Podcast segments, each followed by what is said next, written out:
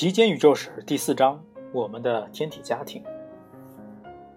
现在你对太阳的了解已经超过了所有生活在二十世纪中期的人。每一天照射你在你身上的阳光，来自于太阳内核那些原子的融合，以及因此被转化为能量的部分质量。但是呢，地球并不是接受太阳能量恩惠的唯一天体。眨眼之间，你的意识回到了热气腾腾的太阳表面。你环顾四周，如同老鹰。远处群星看起来似乎是固定在天空中的背景，纹丝不动。但其中有八个亮点在明显的移动。没错，这些亮点就是行星。它们是圆球状，但体积太小，无法成为恒星。离太阳最近的四颗，你看，看上去像是小小的岩石世界；而那更远的四颗，则主要由气体组成。那四颗气体构成的行星与太阳相比呢，依然微小，但与地球比却如同巨人。虽然地球已经是那四颗岩石行星里最大的一颗了，这些行星与地球一样，都诞生于同一片早已死去的恒星所留下的星云。但它们以及上百颗围绕这颗行星旋转的月亮们，都能够都不能够在将来成为人类的庇护所，它们都被太阳的引力所束缚，也都会随着太阳最终的爆炸而毁灭。如果我们想要寻找避难所，一定要去更远的地方。这种紧急感让你用力一蹬，意识以最快的速度离开，想去看看太阳控制之外的世界。在这旅程中，你将顺道拜访一下你的远房表兄弟，那些我们太阳系里的巨人。你现在离太阳的距离大概是地球离太阳距离的三倍。木星、金星、地球与火星是四颗较小，也是离太阳最近的岩石状行星，它们已经被你甩在身后。从这里看去，我们的恒星太阳是一个闪闪发光的圆点，大约就像伸长手臂看你手中拿着一个一分钱硬币的大小。嗯，可能比这大小还小二分之一，大概是它的一半的大小。如果太阳处在这个位置，英国一个典型的炎热七月中午，一年中最热的时候，在气温上也许会给你比南极洲的严寒严冬更寒冷的感觉。当你离开它越远、越来越远的时候呢，太阳光就变得越来越稀少。你又飞过一些岩石的石块，它们是太阳系诞生初期留下的遗迹，大多是些土豆土豆形状的小行星。这些漂浮旋转的石块构成了一个围绕太阳旋转的巨大圆环，即天文学家所称的小行星带啊。那小行星带呢，将把四颗较小的类地行星和后面巨人的世界间隔开来。这些石块分得很开。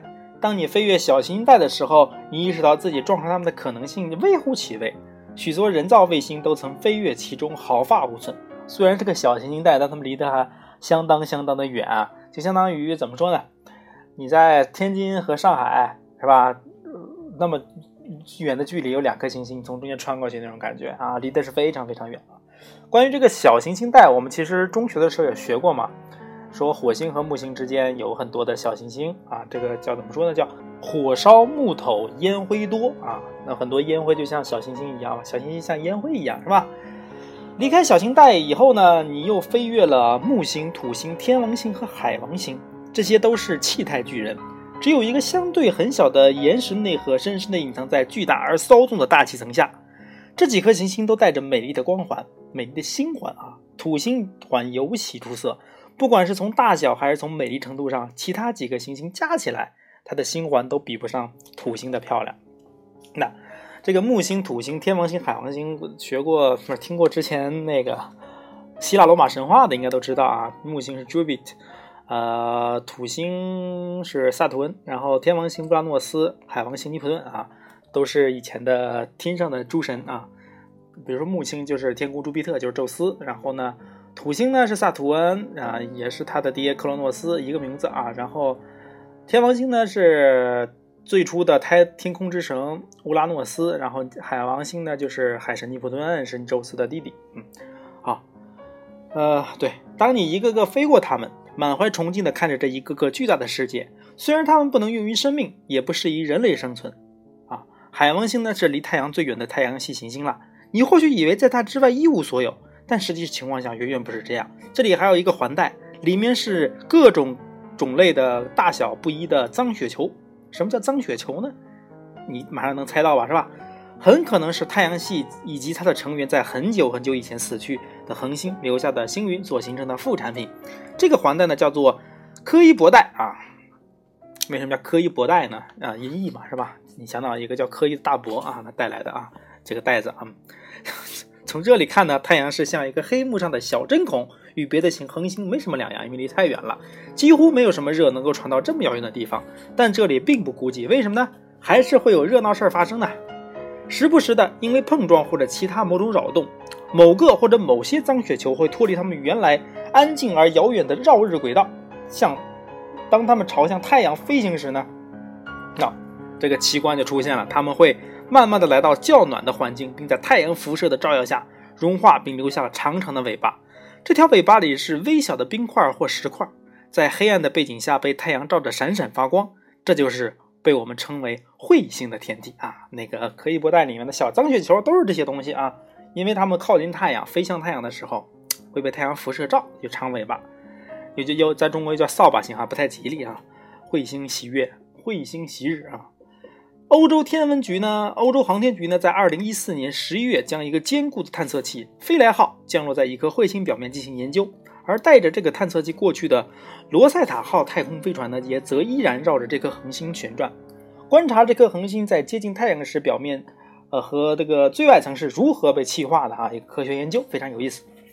那么讲到最后一个，原来说的九大行星啊，我上去的时候还是九大行星。但现在是八大星，为什么呢？可怜的冥王星最近被剥夺了行星资格，被降为了矮行星，成为了那个冰雪柯伊伯带的一员，一名成员，与至少两颗类似于矮行星一起啊，这个啊，原来是个行星，但是你现在已经成为了这个柯伊伯带的一个脏雪球，哎呀，也不叫脏雪球，反正就成了一个矮行星了。像类似于矮行星还有哪些呢？就是壬神星和鸟神星都是矮行星啊。冥王星和它的卫星卡戎啊，离太阳实在是太远了。从冥王星被发现并称为太阳系第九行星，到这个称号被剥夺归于矮行星的七十六个地球年里啊，才七十六年。他们绕太阳一周都没走完，因为离太远了，绕太阳一圈可能要多少多少多少年啊？我没有计算过啊，忘掉了。也就是这一切都发生在冥王星呃这个星球上，冥王星一年的时间内，因为绕太阳一一周，我们通常认为是一年嘛。想想也算非常有趣啊！在地球上，天文学家花了几十年才找到它，因为其大小只有我们月亮的四分之一。当然呢，这种地位变化丝毫没有影响到这颗你刚飞过的土棕蟹星星啊，星体啊。我们现在还在环游啊，不要思路不要扰动。其实你现在就是一种在四处四处太空中四处游荡的飞翔的感觉啊。